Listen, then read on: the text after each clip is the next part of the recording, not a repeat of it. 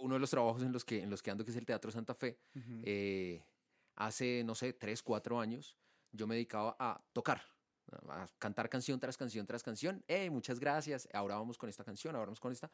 Ahora lo que hago es eh, tocar una canción y hablar un poco sobre ella o interactuar un poco con la gente, eh, montárselas, me encanta, me encanta montárselas a la gente porque es desde que llegan al teatro se encuentran con algo que no se espera. Yo siempre los eh, siempre, siempre que llegan, lo primero que les digo es bienvenidos. cuando se acabe la función que vienen a ver, vamos a, a hacer una pequeña orgía de integración entre los interesados tú llegas a un lugar y te dicen eso y de una dices como, ok.